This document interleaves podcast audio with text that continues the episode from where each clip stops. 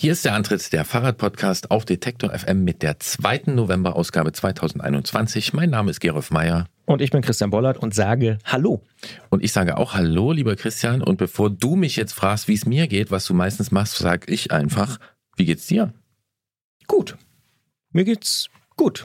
Ziemlich gut. Bis sehr gut. Ziemlich bis sehr gut, würde ich sagen. Das ist wunderbar. Ja. Übrigens haben deine Eclair-Gelüste, die haben noch. Äh, haben nachgewirkt? Äh, ja, ja, die haben nachgewirkt. Also nicht bei mir. Ja. Aber ich habe Eclair-Fotos geschickt bekommen. Ah. Und ich habe auch äh, Reaktionen von äh, äh, ja, äh, Hörern und Freunden auch nochmal aus Eclair bekommen und so. Also du hast da für dieses äh, Gebäck, ist es ein Gebäck? Es ist ein Gebäck. Ich würde schon äh, sagen. Für dieses Gebäck hast du da auch schon ähm, sehr gut auf unsere, auf meinen Erfahrungsbericht aufgesattelt und dann nochmal mhm. mit Nachdruck beschrieben, dass es sich um ein sehr gutes Gebäck handelt. Es ist sehr gut, absolut, ja.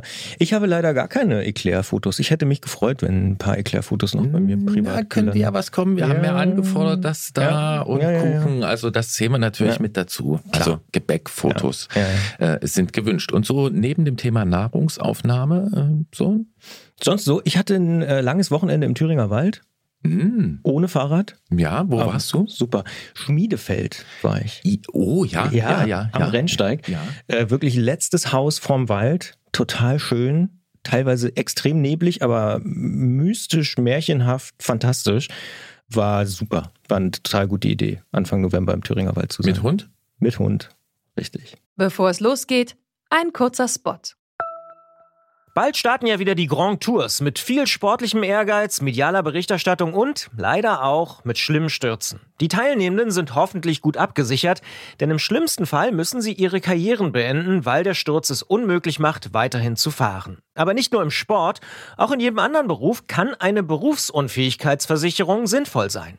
Der digitale Versicherungsmanager Clark kann euch helfen, die richtige Versicherung zu finden und schlägt euch passende Versicherungen vor. Und wenn ihr euch die Clark App holt und zwei eurer bestehenden Versicherungen hochladet, dann schenkt euch Clark mit dem Code Antritt34 einen 30 Euro Shopping-Gutschein. Den Link findet ihr in den Show Notes. Ich ahne die Zusammenhänge. Ja. Wie, sah, wie sah der Wald aus?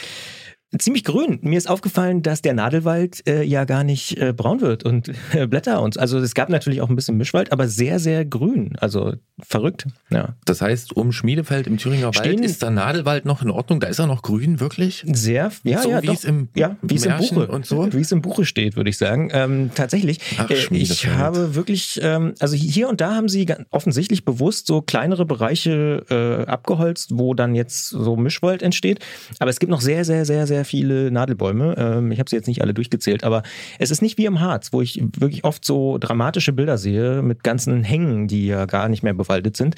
Nee, in Schmiedefeld ist die Waldwelt noch in Ordnung, würde ich sagen. Ja, kann ich empfehlen. Wirklich. Das ist doch eine gute Nachricht. Gut. Mhm. Und dann steigen wir doch hier in eine Ausgabe dieses Podcasts ein, die sich natürlich auch mit guten Nachrichten, interessanten Botschaften beschäftigt. Ja, Grüße nach Schmiedefeld. Los geht's.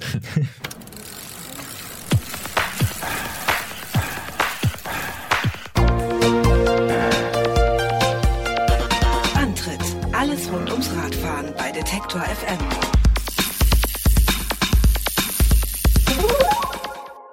Apropos gute Nachrichten, die gibt es natürlich für Fahrradmenschen in der Form, dass, wie wir schon berichtet haben, verschiedene Fahrradprofessuren an deutschen Universitäten eingerichtet worden sind. Wir haben im Januar äh, schon mal mit Jana Kühl gesprochen. Das war die erste Fahrradprofessorin in Deutschland. Und wir sprechen in dieser Ausgabe des Antritts mit Angela Franke. Denn die ist Professorin für Radverkehr und Nahmobilität an der Uni Kassel. Und wir fragen sie, was man da eigentlich macht macht, was Verkehrspsychologen machen und, und wie es mit der Verkehrswende aussieht. Wie es mit der Verkehrswende aussieht ja. und äh, ob vielleicht Fahrrad und Kunst sogar mal was zu tun haben könnten das miteinander. Könnte sein. Kassel, da war doch was mit Kunst, ne? Dokumenta, sag ich nur.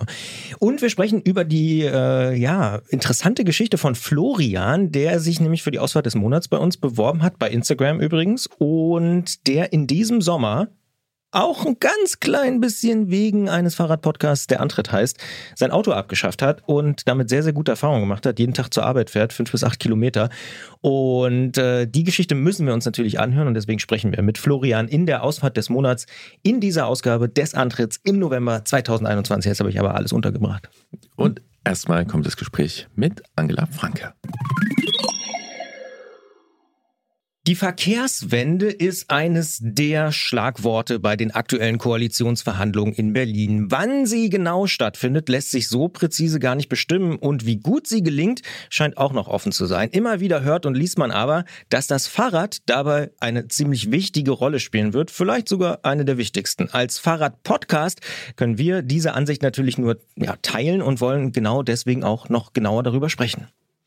Um die Verkehrswende zu gestalten, sind vom Bund sieben Stiftungsprofessuren mit dem Schwerpunkt Radverkehr eingerichtet worden.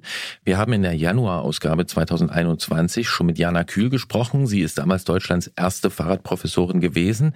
In dieser Ausgabe sprechen wir mit Professor Dr. Angela Franke. Sie ist Verkehrspsychologin und hat seit dem 1. Oktober die Professur für Radverkehr und Nahmobilität an der Uni Kassel inne. Wir erreichen sie im Homeoffice und sagen Hallo nach Dresden. Hallo, Frau Franke. Hallo, ich grüße Sie. Wenn Sie uns fragen, wir halten das Fahrrad auf der Kurzstrecke für das vielleicht beste Verkehrsmittel. Teilen Sie als Professorin für Nahmobilität diese Ansicht?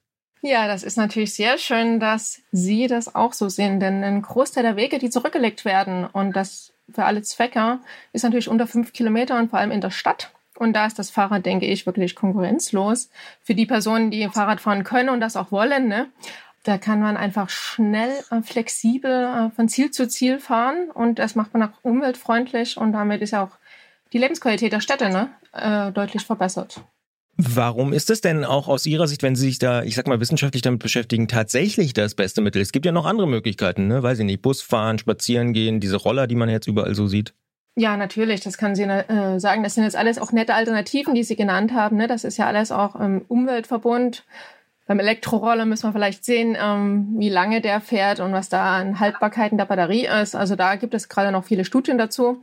Aber wenn ich mir jetzt anschaue, wenn Sie mit dem Bus fahren, wenn Sie laufen, wenn Sie mit dem Fahrrad fahren, das ist natürlich das, was man sich wünscht, was in der Stadt mehr genutzt wird, weil es einfach umweltfreundlich ist und dementsprechend ja auch hilft, die Klimaziele zu erfüllen. Und das ist, ähm, ich denke, unabdingbar und sehr dringend. Ähm, warum ist das wichtig und warum ist das nützlich? Ich glaube, das, das liegt auf der Hand. Ja, also während Sie Radfahren, bewegen Sie sich selber noch aktiv, tun das für die Gesundheit, äh, sind ja wirklich äh, auch schnell unterwegs, wissen genau, wie lange ein Weg dauert, also können das auch sehr gut planen. Ich denke, das äh, ist wirklich ein, ein absoluter Vorteil. Bei kürzeren Wegen haben Sie ja auch gemerkt, äh, im, im letzten Jahr, ich denke durch Corona, dass man auch ähm, viel laufen kann. Ne? Also das ist ganz, bei ganz vielen Leuten jetzt möglich gewesen, dass sie gemerkt haben, ja, Strecken bis zwei Kilometer kann ich eigentlich auch locker zu Fuß äh, zurücklegen und das auch auf einer täglichen Basis. Das mit dem Laufen kann ich definitiv bestätigen. Äh, das geht mir persönlich auch so. Habe ich auch während Corona noch mal ein bisschen ausgebaut. Haben wir hier im Podcast ja auch schon äh, an der einen oder anderen Stelle mal diskutiert. Jetzt haben wir ganz am Anfang über die Verkehrswende gesprochen und äh, auch in den letzten Wochen jetzt gerade bei den Koalitionsverhandlungen auch Stichwort Glasgow noch mal viel darüber auch gehört. Aber so einen richtigen Termin gibt's nicht, oder? Oder haben Sie schon eingefunden für die Verkehrswende? Ich denke, die Verkehrswende ist ein Prozess. Ja, das äh, ist nichts, was über Nacht ist und das ist auch nicht nur eine Maßnahme. Ich denke, es hilft ja schon mal, wenn das Auto nicht mehr der zentrale Punkt wirklich der Nutzung der Verkehrsflächen ist und auch nicht mehr eine komplett autozentrierte Planung, wie es jahrzehntelang durchgeführt wurde, gemacht wurde, sondern der Mensch und der menschliche Lebensraum wieder im Mittelpunkt der Stadt und der Straßenplanung rückt. Und diese Flächen, die dann auch frei wären, auch wirklich für die Umgenu äh, Umnutzung, Umgestaltung von Gemeinschaftsflächen, das stärkt ja auch die Aufenthaltsqualität und führt im Endeffekt ja dann auch mehr zu höherer Lebensqualität. Die Verkehrswende, ich finde, die hat schon längst angefangen. Ja, wir haben eine Elektrifizierung des Verkehrs äh, erfolgreich wie nie. Ja, das heißt also, wir haben ähm, Züge auf den Schienen, wir haben Straßenbahnen, ähm, wir haben natürlich ähm, Pedelecs, also die mobilisiert, äh, die motorisierten äh, Fahrräder, die jetzt einen Boom erleben. Äh, das sind alles Bausteine, die zur äh, Mobilitätswende helfen. Aber wir brauchen noch deutlich mehr. Wir brauchen auch da einen, einen starken politischen Willen und auch einen starken politischen Mut, äh, Sachen umzusetzen, die vielleicht auf dem ersten Moment erstmal unpopulär klingen, aber sobald das eingeführt ist, steigt die Akzeptanz. Das sehen wir an vielen Maßnahmen. Wenn wir jetzt momentan zum Beispiel nach Paris schauen, ja, da denkt man, wow, das kann man ja gar nicht machen. Man kann doch nicht diese vierspurige Straße sperren. Das ist doch unmöglich. Und dann merkt man nie, das geht und es bleibt. Und äh, das ist das, was auch von den Einwohnerinnen und Einwohnern äh, getragen und unterstützt wird. Da sprechen Sie einen wichtigen Punkt an, an dem ich mich manchmal frage, inwieweit solche Wendebewegungen, ne, solche, solche Umschwenkungen äh, wirklich auch äh, von den äh, Bewohnern und Bewohnerinnen getragen werden, wenn man sich zum Beispiel Zulassungszahlen von PKWs anschaut und auch was für Typen das sind. Ähm, da bekomme ich manchmal so leichte Zweifel, ob das wirklich in der Breite auch dann so gewollt wird, diese Verkehrswende. Äh, ich meine, was macht dem Angst und Bange, wenn ich sehe, wie die Entwicklung der PKWs ist? Ne? Die werden größer, die werden breiter, die werden schwerer. Das wiederum macht, bringt für mich den Punkt, was ich Ihnen sagte vorhin gerade mit eurem politischen Mut auch. Wenn meine Vision, wie sieht, wie sieht die Vision meiner Stadt aus? Was möchte ich? Ja, also auch in Bezug natürlich zum ländlichen Raum können wir gerne auch noch mal kurz drüber reden. Aber wie, wenn ich jetzt sage, ne, die, die Dichte und äh, die, die starken Probleme liegen jetzt in der Stadt, deswegen, wie sieht die Vision meiner Stadt aus? Was möchte ich? Und das ist ja eigentlich eine hohe Lebensqualität, also auch mit wenig Umweltverschmutzung, mit einer, mit einer, mit Freiflächen, die genutzt werden, mit einer grünen Stadt, äh, wo ich das Kind oder meine Kinder alleine von A nach B auch auf Wege schicken kann. Das passt natürlich nicht zusammen mit den riesen SUVs, äh, die in die Stadt einfahren oder anderen LKWs oder äh, die einfach sozusagen äh, da eine Gefahr auch darstellen können und äh, auch natürlich aus ökologischen Gesichtspunkten äh, schwer verständlich ist. Wenn ich also sage, dass ich eine Zufahrtsbeschränkung mache für Innenstädte, wenn ich ähm, auch über die Idee einer Maut nachdenke, andere preisliche Maßnahmen, um einfach da auch eine Veränderung reinzubringen, ich, ich denke, das ist hier ganz notwendig. Sie fragten noch, ne, ob das getragen wird von dem Großteil der Menschen. Wenn ich äh, die Nachfrage jetzt habe nach Tempolimit, ja, das war ein Thema, wo man nie ran konnte. Wenn Sie jetzt eine, eine bevölkerungsrepräsentative Befragung machen, sehen Sie, dass ein Großteil das befürwortet, weil das einfach so unlogisch ist. Ja, also die Argumente sind ja komplett klar, warum es das gibt, warum es weltweit eine Beschränkung der Geschwindigkeit gibt, weil einfach auch ein Mensch ab einer bestimmten Geschwindigkeit das gar nicht mehr wahrnehmen und, verarbeiten kann. Ne? Also damit er auch bei einem Unfall ähm, die Unfallfolgen so hoch sind, dass die Person äh, das nicht überlebt.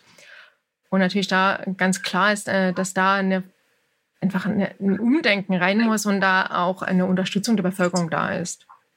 Und häufig müssen sie die Bevölkerung auch äh, zu ihrem Glück zwingen. Ja, das klingt jetzt ganz komisch, aber zum Beispiel bei der Einführung einer City-Maut in Stockholm war die Bevölkerung davor, danach, wenige Wochen nach Einführung der City-Maut, war ein Großteil der Bevölkerung dafür. Weil die, man muss erstmal positive Erlebnisse auch haben. Ja, das ist auch der Hintergrund zum Beispiel von Autofreimaßnahmen. Sie äh, in einem Quartier mal für eine Woche die äh, parkenden Fahrzeuge und den fließenden Verkehr rausnehmen und dann einfach gemerkt wird, wow, ich höre ja früh die Vögel. Ich kann ja sozusagen aus der Haustür gehen und über die Straße gehen und das ist äh, einfach eine andere Lebensqualität, die damit möglich ist. Jetzt haben wir über die ja, Autofahrer schon gesprochen. Sie haben es schon angesprochen. Bei uns ist auch irgendwie klar, dass wir viele Argumente finden, die für das Fahrrad sprechen. Aber Sie sind auch Verkehrspsychologin. Und da würde mich mal interessieren, Sie haben es gerade angesprochen, dass äh, solche Modellversuche wichtig sind, um, um das Verständnis zu, zu schaffen. Aber reicht das denn? Weil man merkt ja doch, dass Autofahrerinnen und Autofahrer zumindest sehr laut und sehr gut organisiert auch ähm, genau solche Projekte durchaus öffentlich kritisieren oder teilweise auch blockieren. Naja, die Verkehrsversuche ist natürlich eine, eine, wirklich praktische Möglichkeit. Wenn wir jetzt als ein Beispiel mal die Pop-up-Bike-Lanes nehmen, zum, äh, die ja in Berlin auch ähm, über viele Kilometer umgesetzt wurden und quasi über Nacht äh, installiert wurden. Das heißt, dass ich ein, ein, eine Straße habe mit mehreren Fahrstreifen, einen Fahrstreifen äh, um umwidme und dem Radverkehr zur Verfügung stelle und das äh, zum Beispiel mit Pollern absichere oder auch mit Markierungen und äh, diese Nutzung dann über Nacht äh, erfolgt. Wir haben gesehen, dass jetzt auf diesen Wegen Personen unterwegs waren, die sich vorher gar nicht getraut hätten, Fahrrad zu fahren, die über längere Strecken unterwegs waren und auch Personengruppen äh, dort drauf gefahren sind, die vorher halt nicht mit dem Fahrrad gefahren sind. Also auch ein Umstieg vom Pkw auf das Fahrrad erfolgt ist. Was ja das ist, was wir uns wünschen oder was das, äh, das Ziel sein soll. Und diese positiven Erfahrungen, die damit gemacht werden, äh, hat ja auch eine, kommt ja auch zu einer positiven Bestätigung und damit ja einer weiteren Nutzung von eben diesem Verkehrsmittel. Und das kann Laufen sein, das kann aber auch sein, dass ich mal über vier Wochen ein ÖPNV-Ticket zur Verfügung gestellt bekomme und dann merke, dass das diese, diese Eintrittshürde, ja, den Bus zu nehmen und zu wissen, wo eine Bushaltestelle ist, äh, dass die überwunden ist und ich mir und dann Personen auch weiterhin mit dem Bus fahren oder eben weiterhin mit dem Fahrrad fahren oder eben weiterhin zu Fuß gehen. Dazu äh, benötigen wir äh, schon ein Maßnahmenbündel, um das umzusetzen. Diese Verkehrsversuche, was Sie sagen, haben wirklich einen ganz klaren Vorteil. Ich kann etwas ausprobieren, ich kann sehen, kommen die Gewerbetreibenden damit zurecht, kommen die ähm, Anwohnenden damit zurecht, haben alle ihre Zufahrt, haben wir die Schleppkurven und so weiter und so fort. Und ich kann das verändern, ich kann das evaluieren und äh, danach idealerweise, wenn, ne, wenn alle auch Belange berücksichtigt äh, sind, äh, verstetigen. Ein Gefühl, was ich allerdings habe, ist, dass diese Versuche nicht immer dazu führen, dass, ich sag mal, auf allen Seiten Verständnis entsteht, sondern ich habe manchmal auch das Gefühl, dass gerade Autofahrerinnen und Autofahrer das Gefühl haben, dass sie auf der Verliererstraße sind und nicht so richtig mitgenommen werden. Ist, täuscht das? Das ist natürlich ähm, ein erster Blick, das verstehe ich euch. Äh, gleichzeitig ist eine Person nicht immer nur Autofahrende und eine Person auch immer nie, nicht immer nur Fahrradfahrende. Wir haben ja hier eine Mischung, ja, und hier ist ganz wichtig, dass wir auch einen Perspektivwechsel einnehmen jede Person, ähm, die aus dem Auto mal wenigstens für einen Weg oder für einen Tag aussteigt und ein anderes Verkehrsmittel also aus dem Umweltverbund nutzt, verbessert ja die Situation für alle anderen Autofahrenden. Ne? Macht es ja irgendwie flie äh, fließender. Gleichzeitig, wenn ich äh, das Gefühl habe, dass ich als Autofahrer überhaupt nicht einsehe, dass da auch noch Radfahrer auf dem Weg sind äh, und der Radfahrer, der sich so schlecht fühlt und so unsicher fühlt und dann auch ins Auto steigt, verschlechtert sich ja die Situation für alle Autofahrenden. Und dieses, ich denke, dieses gemeinsame Denken ist hier total wichtig. Und da ist das Fahrrad ein unheimlicher Platzsparer. Sprich, jeder Autofahrer, da müssen sich wünschen, dass ideale äh, Infrastruktur für den Radverkehr ist, auf das ganz, ganz viele andere, die's die können aus dem Auto umsteigen, äh, auf, auf das für die Personen, die eben aufgrund von verschiedenen Wegeketten, aufgrund von anderen Hindernissen weiterhin mit dem Auto fahren oder aufgrund der Wegstrecke und so weiter und so fort, äh, auf das für alle ja im Endeffekt äh, die Situation besser wird. Und ich denke, das ist ganz wichtig, dass man äh, da auch äh, klares Verständnis füreinander regt und dass wir auch hier einen Perspektivwechsel arbeiten und genau dieses Umdenken auch erfolgt, dass es ja eine Vision miteinander ist. Das ist nicht gegeneinander und es ist auch nicht gegen den Autoverkehr, aber da der Autoverkehr momentan noch äh, so viel schlechte Nebenwirkungen hat, ja, also auf die Gesellschaft, so wie er ist, so kann es eben nicht weitergehen. Und deswegen müssen Maßnahmen getroffen werden, um für alle eine bessere Lösung zu finden. Sie haben gerade eine Schleppkurve erwähnt. Können Sie uns erklären, was damit gemeint ist? Mir ging es darum, äh, nochmal zu erläutern, dass ja auch bestimmte Radien notwendig sind, um, um die Kurve zu kommen. Und wenn ich mit dem Fahrrad und den Hänger hinten dran habe oder mit einem Lastenrad fahre, äh, dass es notwendig ist, äh, da andere Radien auch zu haben, sodass ich gut um die Kurve komme.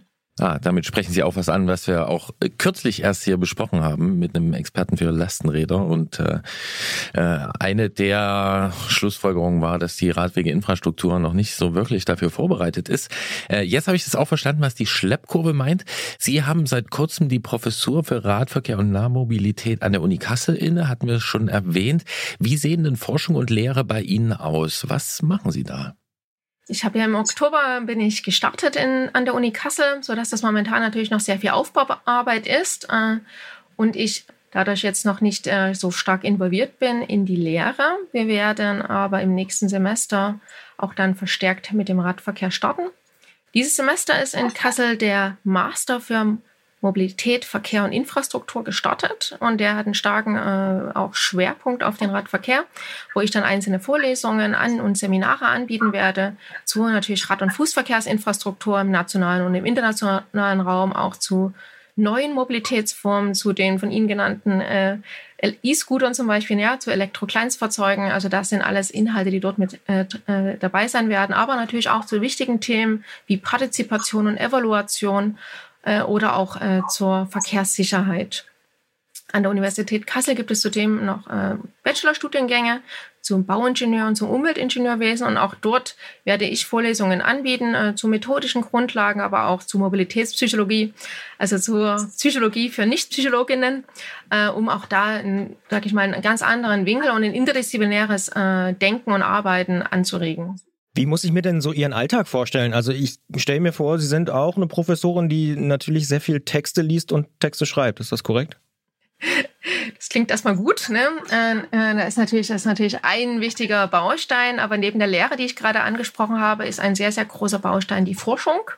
Ich habe mehrere Forschungsprojekte, zum Beispiel zur Förderung von aktiver Mobilität in Ostafrika, zu Corona und Homeoffice oder zur verschiedenen Verkehrssicherheit, äh, Bewertungen von Infrastruktur. Und ähm, bin natürlich in diesen Forschungsprojekten involviert, bin auch dabei, gerade weitere Forschungsprojekte zu akquirieren und äh, da natürlich in, in verschiedenen äh, Gesprächen und Verhandlungen. Ein weiterer großer Bereich äh, ist natürlich auch, äh, das machen wir hier gerade, die Kommunikation ähm, mit, der, mit den Bürgerinnen und Bürgern. Ja, also wir haben also auch einen ganz, ganz großen Bereich Wissenschaftskommunikation, äh, den ich als sehr wichtig empfinde, denn gerade die Themen Nachhaltigkeit, Mobilität sind natürlich Themen, auch mit denen äh, jeder etwas anfangen kann und auch die jedes Leben irgendwo betreffen. Und das ist ganz wichtig, dass wir mit vielen Personen ins Gespräch kommen und da auch die Ideen aufnehmen und das auch äh, mit einem starken Praxisbezug äh, weiterum äh, zurück in die Forschung führen.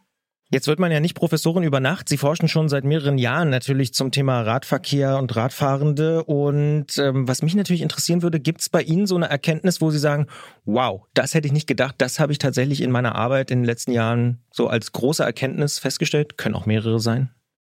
Das ist natürlich eine gute Frage. Ähm, das, ähm, Forschung passiert nicht über Nacht. Ne? Das ist natürlich ein Moment und ein Prozess und es ist auch sehr viel Austausch und auch sehr viel, sage ich mal, Irrwege gehen und ähm, nochmal neu denken und nochmal neu strukturieren. Und äh, das ist, denke ich, ein sehr, sehr gewinnbringender Prozess. Aber wir haben es auch gemerkt während der Corona-Pandemie, das ist nichts, was über Nacht ist oder auch was äh, starr ist. Ja, also das ist schon auch eine Erkenntnis, äh, die mir über die Jahre gekommen ist.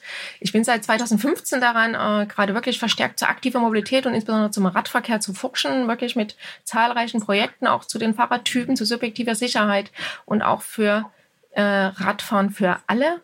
Und dieses alle ist für mich ein Thema, wo ich sage, das habe ich gemerkt, das ist noch nicht ähm, hier muss noch viel passieren. Ich habe äh, ganz aktuell noch mit der TU Dresden auch ein Projekt äh, zu Personen mit Migrationserfahrung äh, gemacht, was die für eine Mobilitätssozialisation haben und was notwendig wäre auch, äh, dass alle Personen, die Fahrrad fahren wollen, auch Fahrrad fahren können und das sicher, komfortabel und auch schnell von A nach B können. Und da ist, äh, denke ich, noch äh, viel Bedarf. Was ich auch, denke ich, eine wichtige Erkenntnis ist, ähm, äh, dass Sachen, die über Nacht passieren, ähm, dass das einfach ein Fenster aufmacht in, in, in, Gewohnheiten, dass wir dadurch Gewohnheiten ändern können und dass auch geänderte Gewohnheiten bleiben können. Wir haben mit äh, Corona das erlebt, ja, so ein ganz großer, so ein ganz großer Cut. Und eigentlich ähm, hatten wir es ja auch schon mal mit, ähm, mit, mit, Fukushima, ja, oder mit, mit anderen Elementen, also vielleicht so Erlebnisse, solche, diesen, äh, diesen Gemeinschaftserleben, die wiederum auf das Verhalten wirken. Und manchmal überlege ich jetzt, was, was braucht es denn jetzt, um das Verständnis zu schaffen, dass wir aktiv werden müssen in Bezug auf die Klimakrise? Was ist noch notwendig? Ne? Das ist wahrscheinlich ein zu schleichender, zu langsamer Prozess mit einer Diffusion der Verantwortung und einem Beibehalten von ganz, ganz natürlich starren Gewohnheiten. Und das ist, das ist unheimlich schwer. Und äh, da bin ich dran, auch mit, sage ich mal, vielen anderen Disziplinen, sei es ähm, sage ich mal, den Neurobiologie, sei es in Sportwissenschaften oder auch in, in Bezug auf natürlich Psychologie äh, oder jetzt auch der Kunst in, in Kassel äh, zu schauen, was braucht es, damit Verhalten sich ändern kann und das und das, wie Sie auch sagen, alle mitgenommen werden. Ne? Also auch die Autofahrenden sich da nicht betrogen fühlen, sondern eigentlich äh, dieses ähm, Fahrrad äh, als Verkehrsmittel Nummer eins sehen. Also als dieses, ich muss gar nicht mehr überlegen, das ist was Normales. So wie jetzt in Holland, ich muss gar nicht überlegen, dass ich mit, nicht mit dem Fahrrad fahre. Ich muss erst anfangen zu überlegen, wenn ich das mal nicht kann. Sie haben eben äh, Radfahrtypen erwähnt, da muss es also mehrere geben. Bei welchem Radfahrtyp ähm, sehen Sie denn das größte Potenzial, das größte Steigerungspotenzial? Also wo Leute eigentlich könnten, aber noch irgendwie an den Bedingungen geschraubt werden muss, damit sie auch wirklich fahren.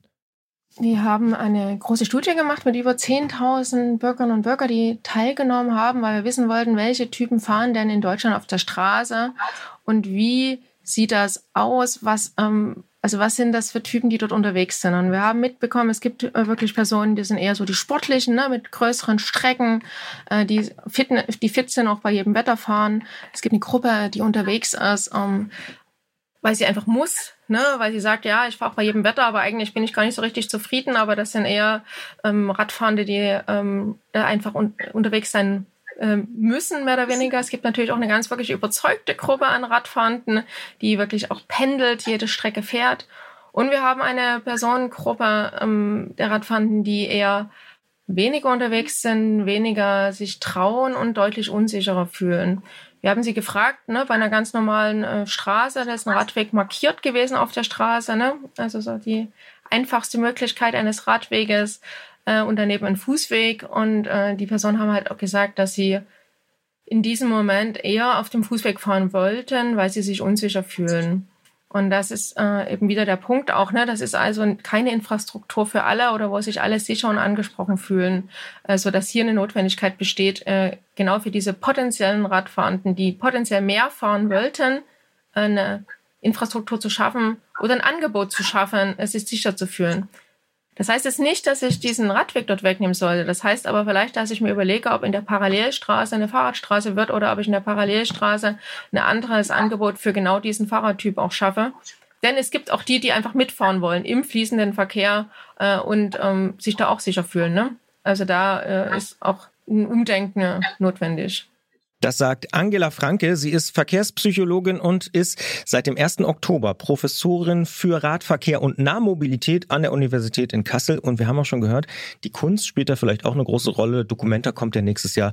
Dementsprechend äh, könnte da nächstes Jahr vielleicht auch noch einiges äh, passieren. Vielen Dank für das Gespräch und für die Einsichten. Sehr gerne. Hat mich auch gefreut.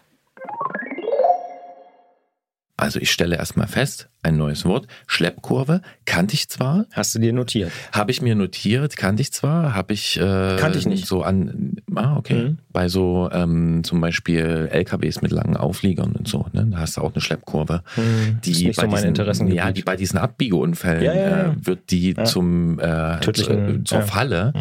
Ähm, aber klar, die Lastenradschleppkurve, die Kinderanhängerschleppkurve. Ich erinnere auch an das, äh, es führt ein Feldweg über den Radweg und deswegen muss der Radweg mhm. jetzt mit äh, Gittern, äh, da irgendwie ja. mit Drängelgittern mhm. ähm, äh, bestückt werden. Ja, da sollte man schon mal an die Schleppkurve denken. Aber wir haben noch andere Sachen gelernt, oder? Ja, ich habe nochmal wieder, äh, ich würde sagen, unterstrichen bekommen, dass äh, es wirklich notwendig ist, alle Beteiligten gemeinsam in, in eine Richtung laufen zu lassen und nicht so sehr in so einen Konfrontationsmodus zu gehen und zu sagen, wir nehmen den Autofahrern jetzt das weg oder äh, das wird jetzt so gemacht, sondern ja, das hat sie, glaube ich, ganz gut beschrieben, dass das Ziel, was dahinter steht, ja eine lebenswerte Stadt, eine lebenswerte Landregion äh, ist, die am Ende allen nützt und es hoffentlich dann allen irgendwie auch besser geht. Da, ja. Hm. Ich bin gespannt auf diesen Prozess, weil ich bin da zwiegespalten. Ich bin grundsätzlich, wenn ich mir so angucke, was passiert, bin ich schon guter Dinge, auch wenn man so ne, die Nachrichten querliest und nicht nur die Fahrradnachrichten, sondern generell dieses Thema Stadtumbau, Verkehrswende, andere Mobilität ist natürlich in aller Munde.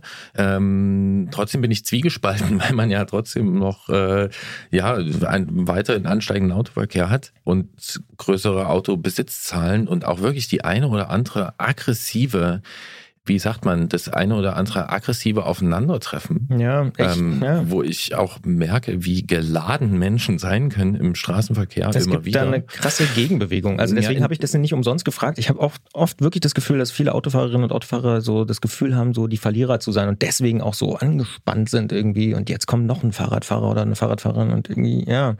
Und ich bin gespannt auf diesen Prozess des Mitnehmens. Also ja. ich bin gespannt darauf, beobachten zu können, wie auch da äh, ein Perspektivwechsel stattfindet und da vielleicht ja was von dieser Aggressivität rausgeht und auch so ein bisschen die Einsicht kommt, äh, hier mit dem Riesending, die das zwei Kilometer ja zum, ja. Ich finde schon, also ich da würde ich, ja mehr noch davon ja, sehen. Ja, ja, aber da bin ich Grundoptimist. Ich, ich sehe das schon, aber es gibt eben natürlich auch diese ganz krasse Gegenbewegung, was glaube ich auch jetzt äh, fast schon metaphysisch immer so ist bei Fortschritt, dass es Leute gibt, die sagen, nee, will ich nicht. Äh, ja, Also ich fand es nochmal ein sehr, sehr aufschlussreiches Gespräch und spannend, dass da jetzt wirklich an so vielen Stellen solche Professuren auch aus dem Boden äh, sprießen. Äh. Und die Professuren sind das eine, aber worauf es ankommt, das sind natürlich die Menschen, die das machen und die haben alle ganz unterschiedliche äh, Lebensbedingungen und ähm, äh, Konstellationen und wir haben ein Beispiel aus zwei Brücken in Rheinland-Pfalz, wie da jemand einfach mal sein Mobilitätsverhalten über den Haufen geworfen hat und neu zusammengesetzt. Und das kommt jetzt. Ihr wisst es, wir wissen es, alle wissen es. Der Antritt auf Detektor FM ist keine Einbahnstraße. In der Ausfahrt des Monats sprechen wir in jeder zweiten Ausgabe seit diesem Jahr, äh, in jeder zweiten Ausgabe dieses Podcasts mit einer Person über ein Erlebnis, das er oder sie auf dem Rad gehabt hat. Egal ob Weltreise oder Trainingsfahrt, ob Hochleistungserlebnis oder entspanntes Gleiten auf Alltagswegen, nehmt uns einfach ein Stück mit auf eure Ausfahrten, auf eure Radwege sozusagen. Absolut. Und wir freuen uns, wenn wir dann mit euch darüber sprechen können. In dieser Ausgabe sprechen wir mit Florian aus zwei Brücken in Rheinland-Pfalz, denn er hat uns geschrieben und berichtet, dass er vor kurzem sein Mobilitätsverhalten komplett umgestellt hat. Macht uns natürlich neugierig und wir fragen einfach nach und sagen an dieser Stelle, hallo Florian, schönen guten Tag. Hallo, hallo Gerolf, hallo Christian. Du hast dein Auto verkauft, komplett aufs Fahrrad umgestellt. Wie konnte das denn passieren? Ja, das ähm, sage ich mal, 2020 hat alles angefangen für mich mit dem Fahrrad. Da habe ich seit zehn Jahren mal wieder mich auf das Fahrrad gesetzt, dank meiner Schwester sozusagen. Und ähm, da hat sich das einfach so entwickelt. Ich ließ immer mehr das Auto stehen und äh, habe dann das Fahrrad in mein tägliches Leben mit eingebunden sozusagen das ist ja eine wahnsinnig kurze Zeit eigentlich, wenn du 2020 ähm, angefangen hast, wieder Fahrrad zu fahren. Da muss ja irgendwas am Radfahren sein, was dich ziemlich überzeugt hat, was ziemlich stark äh, auf dich gewirkt hat. Kannst du das beschreiben, was das ist? Ja, also ich sag mal so, ich bin nicht der sportlichste Mensch. Und ähm, beim Fahrradfahren, da waren die ersten Fahrten, also nach, wenn ich von der Arbeit nach Hause gekommen bin, musste ich mich erstmal hinsetzen aber ich habe gemerkt, es hat sich relativ schnell entwickelt bei mir und hat mir auch irgendwie so ein Freiheitsgefühl gegeben, weil ich äh, keine Spritkosten hatte. Ich konnte viel flexibler fahren und ähm, es war irgendwie, hat sich das richtig angefühlt, sagen wir mal so. Du hast angesprochen, und da bin ich ein bisschen hellhörig geworden, manchmal gibt es ja so Momente, dass deine Schwester da eine besondere Rolle gespielt hat. Ja, das stimmt. Und zwar, das, sie hat uns, ähm, wir hatten was mit der Familie geplant und wir wohnen, sage ich mal, im Stadtteil von Zweibrücken, der ein bisschen abseits ist. Und da hat sie uns mit dem Fahrrad überrascht. Und da haben wir sie mit dem Auto wieder zurück mitgenommen. Und ähm, da musste das Fahrrad ja wieder zu ihr irgendwie. Und da habe ich halt kurzerhand gesagt, komm, ich fahre das Fahrrad, bevor wir das ins Auto laden, fahre ich selbst zurück. Und damit hat es eigentlich angefangen, muss man so sagen. und, und was ist da passiert? Also was hat das ausgelöst? Also erstmal Anstrengung, muss ich ganz ehrlich. Also die ersten Fahrten haben keinen Spaß gemacht. Das Fahrrad war auch nicht für mich geeignet. Aber irgendwie hat man dann gemerkt, äh, es geht auch so irgendwie. Und dann habe ich von meinen äh, Schwiegereltern ein altes Fahrrad bekommen, das ist ein altes Damenrad zum Ausprobieren. Halt keine Investitionen wagen, sage ich mal am Anfang. Und, äh, und da hat sich das alles so reingesteigert. Mittlerweile habe ich mir zwei Fahrräder schon zugelegt. Es ging dann recht schnell. Da liegt die Vermutung nahe, dass nicht nur Anstrengung äh, dabei ist, sondern vielleicht auch sowas wie Fahrspaß, oder? Definitiv. Also ich weiß gar nicht, wie ich das ähm, so vergessen konnte. Also das war echt interessant, dieser Fahrspaß, diese Geschwindigkeit. Auf dem Fahrrad macht es einfach viel mehr Spaß unter der freien Luft. Wirklich, das macht einfach Spaß. Jetzt machst du da ja etwas, das sich oft gewünscht wird, ne? dass also Leute ihr Mobilitätsverhalten umstellen, Auto stehen lassen, mhm. äh, Fahrrad fahren und dann kommt aber immer auch das äh, Argument, ja, das ist vielleicht was, was man in den Großstädten machen kann, die vielleicht auch noch äh, ziemlich flach sind ähm, und wenn man kurze Wege hat. Mhm. Du schreibst aber, du wohnst in einer eher ländlichen Region, ähm, sogar mit einigen Höhenmetern. Trotzdem scheint es bei dir zu funktionieren. Ist es ein E-Bike? Äh, nein, also das ist ein ganz normales, mittlerweile habe ich ein ganz normales Gravelbike, mit dem ich meine täglichen Strecken zurücklege, also ohne Motor, ohne Unterstützung. Und ja, genau, kein E-Bike. Und was, was würdest du sagen? Ähm, also was sagst du zu dieser These, dass es halt in ländlicheren Regionen und gerade wenn es irgendwie äh, bergig hügelig ist, dass es dann besonders schwierig ist? Ähm, es klingt ja jetzt so, als wäre das für dich alles machbar, ne? Ja, also ähm, Ich muss dazu sagen, auf der Arbeit ziehe ich mich um. Also ich arbeite nicht in Privatklamotten, ich habe Arbeitsklamotten auf der Arbeit. Von daher habe ich dann nicht die verschwitzten Klamotten an in erster Linie.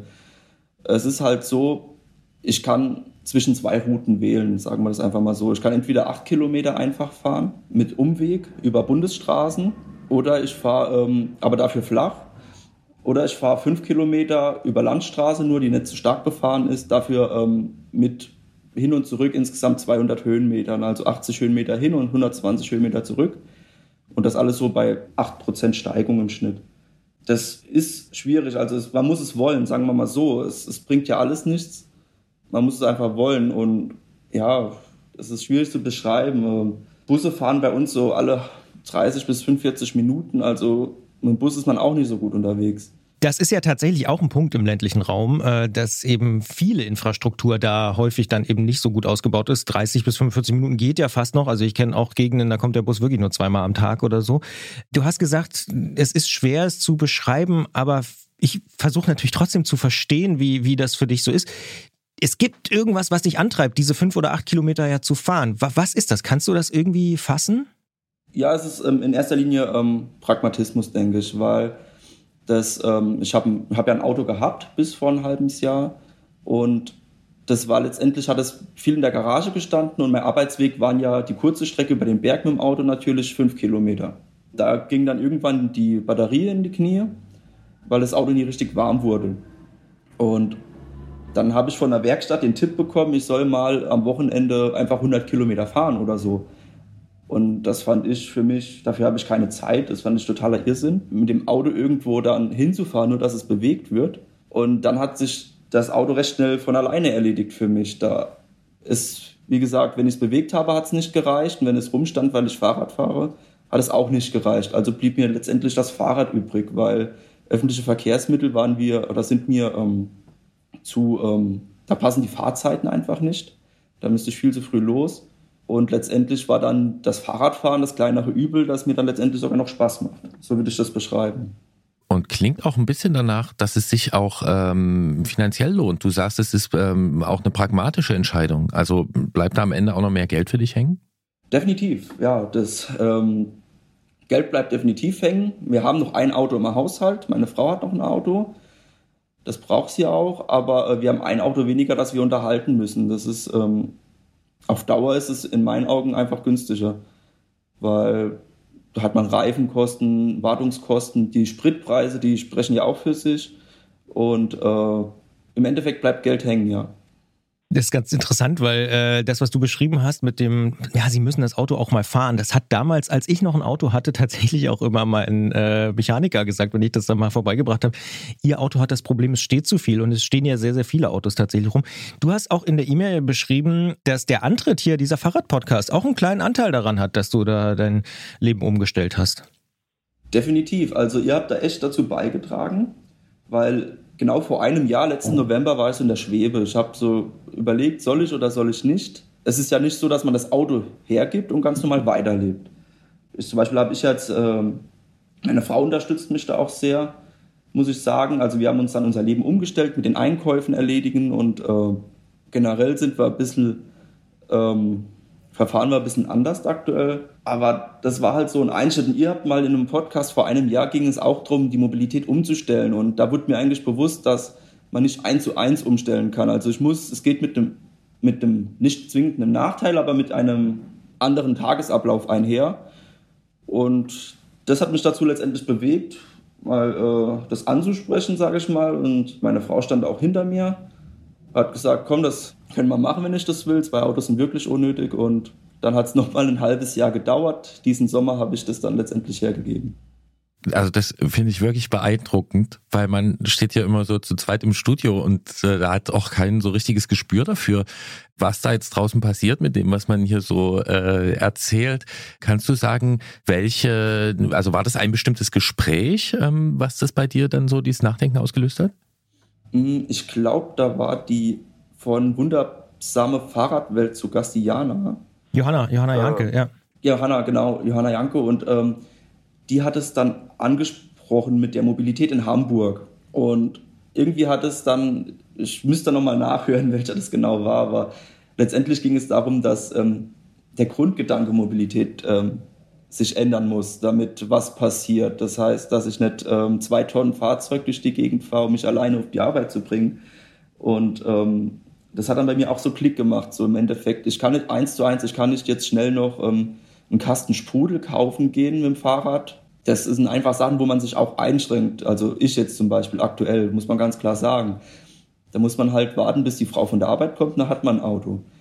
Aber ähm, wenn man sich damit abfindet und einfach damit, ähm, sag ich mal, lebt, dass man etwas weiter planen muss, langfristiger planen muss, was jetzt Wocheneinkäufe und das tägliche Leben angeht, dann finde ich das äh, absolut machbar. Und das hat dann für mich Sinn ergeben und ähm, in Verbindung mit diesem Autoproblem, dass es zu wenig gefahren wird, ähm, war das dann für mich letztendlich, hat mir auch nicht wehgetan, sagen wir mal so, dann das Auto herzugeben.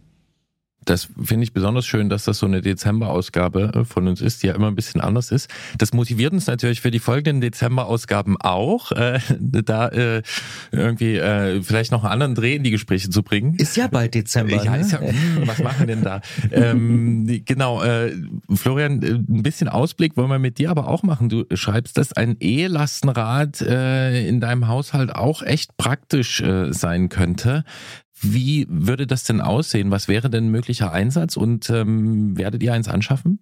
Also in der aktuellen Wohnsituation ähm, werden wir voraussichtlich keins anschaffen, weil ähm, wir einfach keinen Platz dafür hätten oder haben. Und ähm, so ein E-Lastenrad stelle ich mir ehrlich gesagt vor mit einer abschließbaren Box vorne, wo ich dann wirklich Einkäufe erledigen kann, auch zuschließen kann wie ein Kofferraum. Und ähm, das wäre dann das Einsatzprofil, dass ich halt äh, wieder ähm, die Wocheneinkäufe unter anderem mit dem Fahrrad erledigen kann, dann würde das unser Auto nochmal stehen bleiben und ich könnte das auch direkt nach der Arbeit erledigen. Parallel dazu ähm, wird das natürlich auch für mich halt eigentlich nur als E-Bike denkbar, weil ich mir einfach vorstelle, wenn ich da die vollen Einkäufe habe, um dann den Berg hochzufahren, dann möchte ich nicht nochmal acht Kilometer die, die Schleife fahren müssen. Wäre das halt schon von Vorteil. Da wäre man, dann stelle ich mir vor, dass man dann voll flexibel wäre. Da sind wir wieder beim Thema Fahrradinfrastruktur. Das haben wir auch schon im Antritt häufiger mal besprochen. So ein E-Lastenrad ist eine gute Sache, aber dann braucht man eben auch die Infrastruktur. Letzte Ausgabe war es ein großes Thema. Florian aus Zweibrücken in Rheinland-Pfalz hat mit uns darüber gesprochen, dass er sein Mobilitätsverhalten komplett umgestellt hat. Und was ich nochmal wieder gelernt habe, ist, es ist ein Prozess. Es geht nicht mal so eben von heute auf morgen, sondern man muss mit kleinen Schritten anfangen. Vielleicht mal das eine Auto von den zwei abschaffen und so. Du hast das, finde ich, aus äh, meiner Perspektive sehr sehr gut beschrieben. Und äh, in dieser Ausgabe hier im Podcast war es ja auch schon mal ein Thema, dass das nicht von heute auf morgen geht, sondern dass das irgendwie so ein, so ein stetiger Prozess ist, so ein Wandel. Vielen Dank für das Gespräch und äh, wir freuen uns sehr, wenn der Antritt zumindest in so kleinen Sachen auch äh, solche Effekte haben kann. Danke dir. Ich habe zu danken. Und ich wünsche vor allem viel Spaß, denn das ist ja das Schöne, dass da auch noch Fahrspaß bei rumkommt. Danke, Florian. Dankeschön. Da sind wir wieder an dem Knackpunkt, ne? Immer wenn Lastenrad kommt, kommt der Punkt, ja, wo stelle ich das hin? Abschließbare äh, Und das Box. ist schon echt ja, noch ja. eine Hürde. Das ne? ist definitiv. Also gehe ich davon aus, bei Ja. dir wäre das auch nicht möglich, bei mir wäre es auch nicht möglich, bei. Florian ist nicht möglich. Muss ich noch einiges ändern. Mhm. Vielleicht werden ja demnächst ein paar Parkflächen frei, wo man irgendwas sicheres hinbauen könnte. Ah, wer weiß, wer weiß, wer weiß. Wir werden mal sehen. Ja, wird auf jeden Fall ein Thema sein, wo wir, glaube ich, die nächsten Jahre uns auch noch mit beschäftigen werden. Wollen wir aber nicht in die nächsten Jahre gucken, sondern vielleicht in die nächsten Wochen, denn es geht bald schon weiter hier beim Antritt. Natürlich. Äh, die nächste Ausgabe dieses Fahrradpodcasts gibt es am 3. Dezember und bis dahin erreicht ihr uns wie immer unter antritt.detektor.fm mit Lob, Kritik, Anregungen und Ausfahrten und natürlich auch auf Facebook und Instagram. Absolut. Stichwort Facebook übrigens. Ich will nochmal äh, die große Eclair-Challenge hier ausrufen, äh, die sich natürlich auch erweitern lässt auf alle möglichen Kuchenbilder, die was mit Fahrradfahren zu tun haben. Du meinst Instagram? Instagram, ja, Du ja. hast Facebook gesagt. Ach, dann habe ich natürlich mich da äh, natürlich verplappert. Aber ich meine natürlich Instagram, was wir vorhin auch schon kurz angesprochen haben. Wir würden uns freuen, wenn ihr uns Bilder schickt, die mit dem Thema Kuchen was zu tun haben, gerne auch Eclair-mäßig unterwegs sind und natürlich auch einen Fahrradbezug haben. Also auf einer Ausfahrt, vor einer Ausfahrt, nach einer Ausfahrt ist eigentlich egal. Von mir aus auch drei Tage nach einer Ausfahrt. Hauptsache Kuchenbilder schickt sie uns und äh, wir ja, würden uns freuen, wenn wir sie sehen und gerne auch besprechen. Vielleicht machen wir eine große Kuchenbildbesprechung oder sowas mal. Aber ja, Ja, und da, wir, und da wir jetzt seit einigen Ausgaben auch wirklich dabei sind, das Thema zu Tode zu reiten, dann machen wir es auch konsequent. Ja, ich habe mich gerade gefragt, was in Schmiedefeld eigentlich so der typische Kuchen ist. Eklat wird es nicht sein. Oh, es gab ein Eklat, würde ich sagen. Oh. Denn das, Kuchen-Eklat äh, von Schmiedefeld. Das am besten bewertete Café und das einzige, würde ich sagen, was es dort gab, hat am Wochenende nicht auf. Und ich dachte, es kann nicht wahr sein. Ich wollte unbedingt Samstag, Sonntag hatte ich mir schon quasi den gesamten Nachmittag freigehalten, um dort Schmiedefelder Eclairs und sonstige äh, Spezialitäten zu essen und äh, hab's nicht geschafft. Ja. Deswegen gab es dann Kuchen in Ilmenau. Es ja. hätte so ein schönes Wochenende werden können, echt. Da sind noch Nadel an den Bäumen. Ja. Äh, der Hund ist mit. Mhm. Wahrscheinlich waren auch andere sympathische Menschen mit. Absolut. Die Hütte oben am Waldrand und dann hat der Bäcker zu. Ja. man hat's nicht leicht. Nee. Auch ein Christian Bollert hat's nicht immer leicht. Nein. Aber ich würde sagen, wir heben jetzt deine Stimmung, äh, denn du darfst dir einen Musiktitel aussuchen, der Richtig. gespielt wird. Und das habe ich auch schon getan, weil dieser Titel erstens tatsächlich der Titel ist, den ich heute gehört habe, bevor wir hier diese Aufzeichnungen aufgenommen haben. Und er passt auch extrem gut zu dieser Episode, ohne dass es geplant gewesen wäre. Er heißt nämlich Instant Street und hat was mit Fahrradinfrastruktur quasi im erweiterten Sinne zu tun. Es geht um Straßen, es geht darum, äh, wie das Leben auf der Straße sein kann, als Fahrradfahrer, als Autofahrerin und so weiter. Und er kommt von einer Band, wo ich schon gemerkt habe, da gibt es bei dir große äh, positive Emotionen. Dies heißt, sie kommt auch noch aus Belgien, hat also auch noch wieder was mit Fahrradfahren zu tun. Fantastisch. Na, pass auf, ich sag dir was. Ich habe die früher also es ist sehr lange her, habe ich die mal sehr intensiv gehört. Ja, die sind auch schon ein bisschen älter. die, ja. die sind auch schon ein bisschen so älter. Wie wir. Und ja. ich habe die bestimmt zehn Jahre nicht gehört. Und ich habe die aber auf dem Nachhauseweg, den ich äh, verlängert habe in den letzten beiden Tagen, weil ich einfach noch ein bisschen mir den Kopf frei fahren musste, äh, bin ich um die Seen gefahren und habe nach zehn Jahren mal wieder Diers gehört. Und ich habe auch Instant Street gehört. Und ich mache mir langsam Sorgen, Christian. Nicht, dass das bei uns so wird wie mit den Hunden und den Hundebesitzern, dass die sich das so angleichen. An ja. Also, weiß dein, nicht, dein optisch, sieht ja, optisch, optisch hast du noch ein bisschen was zu tun. Aber ähm, immerhin auch die äh, kulinarisch sind wir schon äh, irgendwie auf dem Weg. Stimmt. Ähm, und jetzt hören wir auch die gleiche Musik. Oh Gott, also, was soll erst in zehn Instant Jahren Street sein? ist wirklich ein. Oh. Ja, es ist ein Riesensong. Ich würde sagen, wir verabschieden uns, denken selber nochmal drüber nach und äh, wünschen einen schönen November. Genießt die Tage da draußen. Fahrradfahren geht ja bekanntlicherweise immer. Und äh, Gerolf haut hier auch auf den Tisch. Was willst du noch sagen? Ich habe eine Idee in zehn Jahren. Wir machen einfach die zweite Bäckerei in Schmiedefeld auf. Ja, aber so, so als Pop-up. Bäckerei. Pop-Up-Store mit Pop-Up-Bike-Lane, die Sehr aber dann permanent wird davor. Und immer läuft Dies mit Instant Street. In diesem Sinne, macht's gut. Schleppkurven optimiert. Tschüss, viel Spaß, bis bald.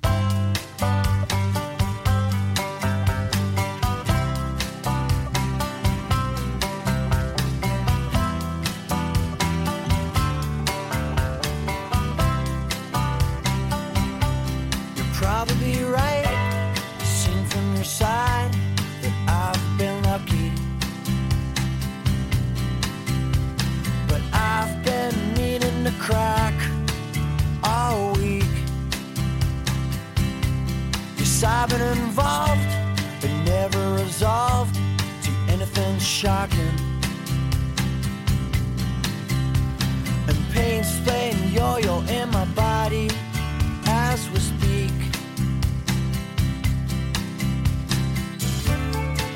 But now I found something to look for.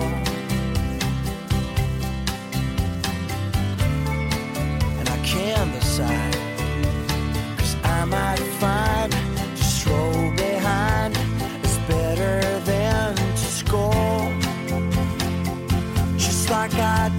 before. It wouldn't be true, not towards you, to say that I'm staying. And on every single impulse, on every other move, I react. Cause in any old creek with changing technique, you'll see me playing.